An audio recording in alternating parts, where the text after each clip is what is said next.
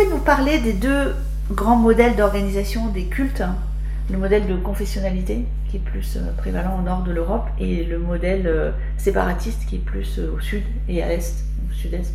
Oui, bien sûr. il faut pour cela partir probablement de l'accession des pays occidentaux, pays européens d'Europe de l'Ouest, 18e, 19e siècle, à ce qu'on appelle la modernité politique. Ce qui caractérise la modernité politique, c'est d'une part le principe de souveraineté de l'État, mais aussi le principe de pluralité des opinions. Nous vivions euh, jusqu'à l'avènement de la modernité dans un monde qui était marqué par l'unité de foi. À partir de l'entrée dans la modernité polique, ce qui euh, se construit, c'est un régime où chacun peut avoir le droit d'opiner euh, suivant son propre gré sur le terrain politique, mais aussi sur le terrain des options fondamentales des options religieuses. Alors, évidemment, une question se pose, comment euh, articuler euh, la pluralité et l'unité, comment euh, laisser place encore à ceux qui cultivent la croyance en Dieu dans un monde qui vit désormais suivant le paradigme de la diversité. Et de ce point de vue, deux types de régimes vont être inventés par les démocraties occidentales. D'un côté, si l'on prend l'Europe au sud, euh, c'est plutôt le régime de séparation qui va prévaloir. Au nord, c'est bien davantage le régime de coopération et même, comme vous le disiez dans votre question, le régime de confessionnalité qui va s'imposer.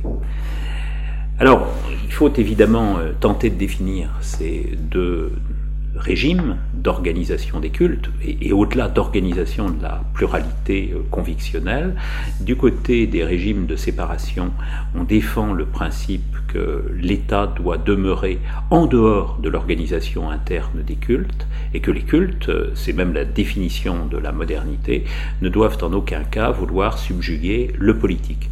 Du côté des régimes de confessionnalité, euh, l'État extrait parmi la diversité des opinions religieuses un culte particulier qu'il érige en religion du peuple, en religion de la couronne, en religion de l'État, et euh, qu'il gratifie tout à la fois de responsabilités et de prérogatives tout à fait exorbitantes du droit commun.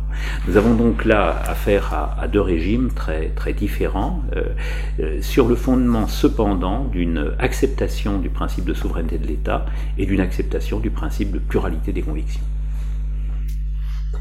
Et vous expliquez dans votre article que euh, ce que vous appelez la deuxième modernité, en tout cas les années 70 et 80, et 80 euh, cette deuxième modernité a entraîné une sorte de convergence de la gestion des religions l'espace public dans les pays européens. Est-ce que vous pouvez nous en dire euh, un peu plus? Cela est tout à fait, tout à fait exact, je crois. Euh, il faut évidemment euh, opposer euh, seconde ou deuxième modernité à la première modernité. Ce qui caractérise la première modernité, c'est en gros, si l'on reprend les catégories d'Ulrich Beck, d'une part un principe de nationalité, cette idée que les États doivent se construire à partir de leur propre singularité nationales à l'intérieur de frontières qui, sans être hermétiques, sont cependant des frontières fermées. Et c'est donc euh, euh, à partir d'une réflexion nationale que se construit, au moment de la modernité, le régime de régulation des cultes. Euh, chaque État construit alors, avec des points de convergence bien sûr selon on est au sud ou au nord de l'Europe, chaque État construit alors son propre système de régulation de la croyance à l'intérieur de ses propres frontières. Puisqu'il caractérise aussi le régime de la première modernité, qui demeure en gros jusqu'aux années 1960, c'est euh, le fait que cette première modernité développe un régime euh, non seulement national d'existence, mais un régime futuriste d'historicité. Cette idée que les individus euh, et les sociétés, de manière plus générale, s'inscrivent dans, dans un cadre qui est un cadre progressiste, où l'on estime que demain sera nécessairement meilleur qu'aujourd'hui. Il y a cette croyance que par la raison et la science, les sociétés deviendront euh, davantage harmonieuses, le futur. Et donc tout cela contribue ce régime futuriste d'historicité a considéré très souvent que la religion fait partie euh, des archaïsmes, en France on dit volontiers des fanatismes et des superstitions, et que c'est à partir de l'état légal rationnel que la société doit trouver sa structure euh, cognitive et organisationnelle. Alors il se trouve que la deuxième modernité vient remettre cela en cause. Euh, aux deux niveaux que je viens d'indiquer, je vous rappelle que la seconde modernité, ou l'expression seconde modernité, est, reçue aujourd'hui dans la sociologie euh, à partir des œuvres d'Ulrich Beck, dans la philosophie à partir des œuvres de Jean-Marc Ferry, par exemple. Et euh, l'on estime que les deux principes de la première modernité ont été euh, très largement subvertis au cours des 30 ou des 40 dernières années. Pour ce qui concerne le, le régime d'existence nationale, il a été bousculé par l'internationalisation, par la globalisation, par la cosmopolitisation des existences. Pour ce qui concerne le régime futuriste d'historicité, nous sommes confrontés aujourd'hui à une mise en doute de la notion de progrès, à l'avènement au contraire d'un sentiment d'incertitude euh, face à un monde dont on n'arrive plus, en tout cas à partir des seules ressources de l'État, dont on n'arrive plus à euh, euh, réguler totalement le cours.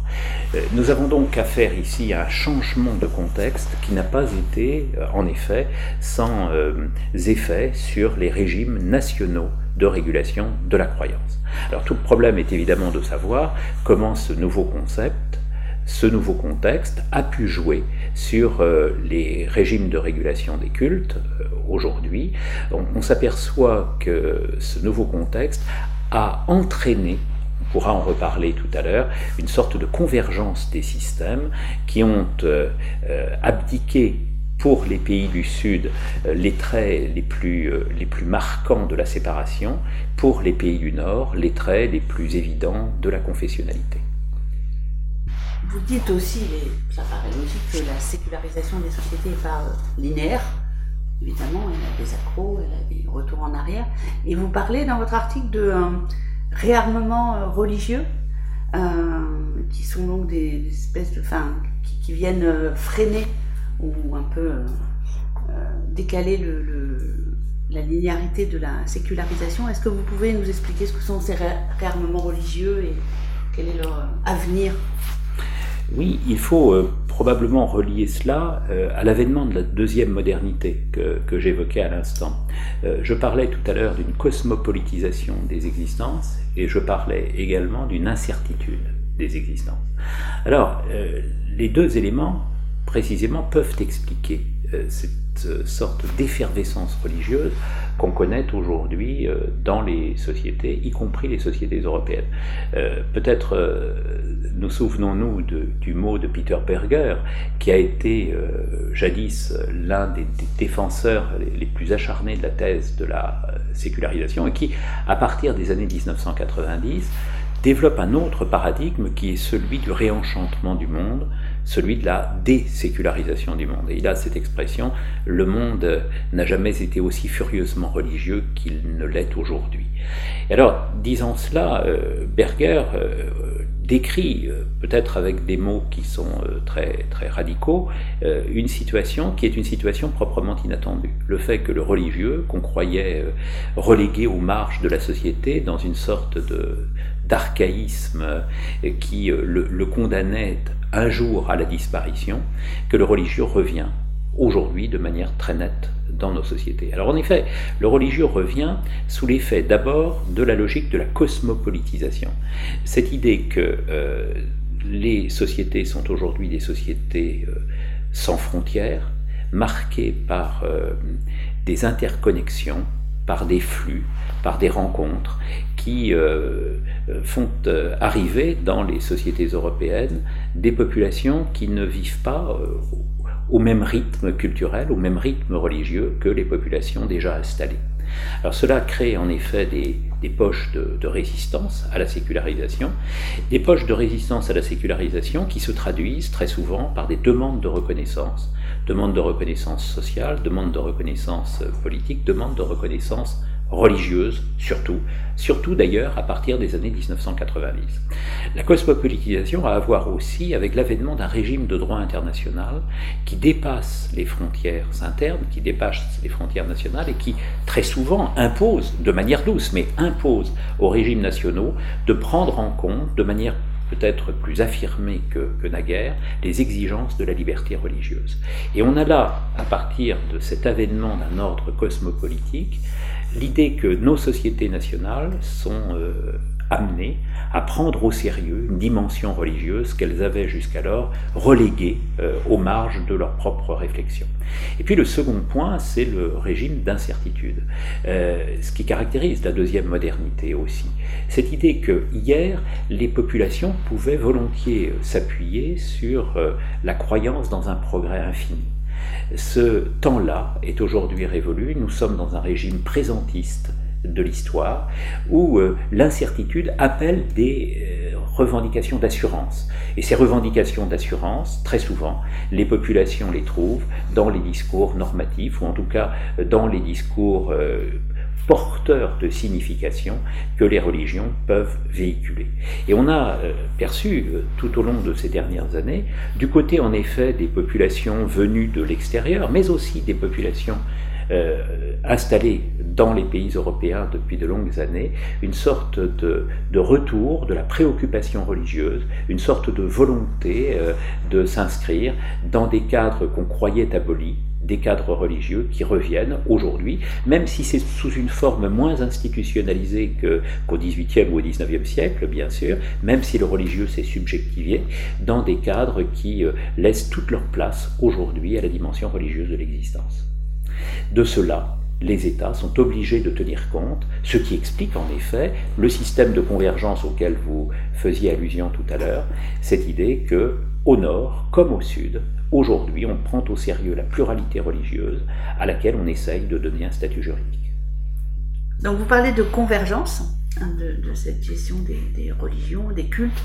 Euh, est-ce, qu'on, est-ce que se dessine un, système qui serait donc, euh, euh, donc commun au nord, au sud Alors, il faudrait euh, d'abord, ce que je n'ai pas dit, tenter d'expliquer pourquoi, à l'origine, nous avons des systèmes différents au nord et au sud de, l'Europe, bien que ces systèmes se construisent au moment de la première modernité, euh, et qu'ils sont donc portés par euh, une atmosphère intellectuelle commune qui est celle de la première modernité. ils se distinguent d'un côté en système de séparation, la France par exemple, le Portugal, l'Espagne, certaines périodes de leur, euh, histoire, euh, comme des systèmes séparatistes qui euh, établissent une distinction stricte entre l'État et les églises, pas de coopération positive entre les deux ordres de réalité. Cela tient essentiellement au fait que dans ces pays-là, l'adversaire de l'État est l'Église catholique et qu'avec euh, l'adversaire de l'État, cet adversaire principal, il est très difficile pour des États qui veulent accéder à la modernité, qui veulent s'inscrire dans le nouvel ordre du monde, très difficile d'entretenir des coopérations euh, enracinées, approfondies, avec une Église qui de toutes parts refuse de manière intransigeante la modernité dans laquelle désormais on s'enracine. au nord de, l'Europe, nous sommes dans une situation tout à fait différente. Euh, la religion à laquelle les États euh, sont confrontés est la religion protestante, qui euh, se montre plus ouverte est nettement plus ouverte au fur et à mesure que le temps passe euh, aux exigences de la modernité, ce qui permet à l'État moderne de pouvoir continuer à entretenir des relations institutionnalisées, des relations de coopération avec cette religion qui, au fond, ne remet pas en cause sa souveraineté. Alors, euh, ce qui va advenir à l'issue de l'entrée dans la deuxième modernité, dans les années 1960-1970, c'est que ces régimes, qui étaient des régimes nationaux, euh, construits euh, à partir des, singularités, des particularités euh, des peuples, des structures politiques, des structures religieuses de ces peuples, ces régimes-là vont connaître un processus de convergence autour d'un modèle qu'on peut dire un modèle gris. Alors bien sûr, demeurent au nord et au sud de l'Europe des résistances, des rémanences de l'âge premier de la modernité. Et on voit bien qu'au Danemark, par exemple, on a maintenu l'Église évangélique luthérienne dans son statut d'Église nationale, ce qu'on appelle Folkkirche. Pour ce qui concerne la France, c'est encore la loi de 1905 qui s'applique, la loi du 9 décembre. C'est une loi qui, de manière très claire, dans son article 2, euh, postule que le la République ne reconnaît aucun culte, affirmant par là même euh, le principe de séparation. Il reste que même si euh, les traces d'hier demeurent, euh, ces traces juridiques font l'objet de réinterprétations. Des réinterprétations de la part des gouvernants, des adjonctions de signification de la part des jurisprudences, de la part des cours, des tribunaux, qui euh, vont entraîner la constitution d'un modèle commun de laïcité au nord et au sud de l'Europe. Alors ce modèle commun de laïcité, il peut s'exprimer de la, de la manière suivante. Euh, premièrement, reconnaissance dans tous les pays de l'Europe de la souveraineté de l'État. C'est à partir de la norme de l'État et non pas à partir de la norme de l'Église que le vivre ensemble doit se constituer. Et deuxièmement, ce qui est extrêmement important, reconnaissance par l'État de la valeur positive des religions. Et on s'aperçoit que dans tous les pays euh, du, du, Nord comme du Sud, il y a cette idée que les religions, dans leur pluralité, peuvent participer à la construction du vivre ensemble dans le cadre d'une interaction positive entre l'État et les représentants de ces religions. De sorte que euh, dans, dans tous les, pays européens, aujourd'hui, ça touche l'Europe de l'Ouest, mais ça touche aussi euh, l'Europe de l'Est, euh, le religieux, dans sa pluralité, se trouve aujourd'hui dans la situation de travailler avec l'État pour essayer de construire un lien social que la seconde modernité, très souvent, remet en cause.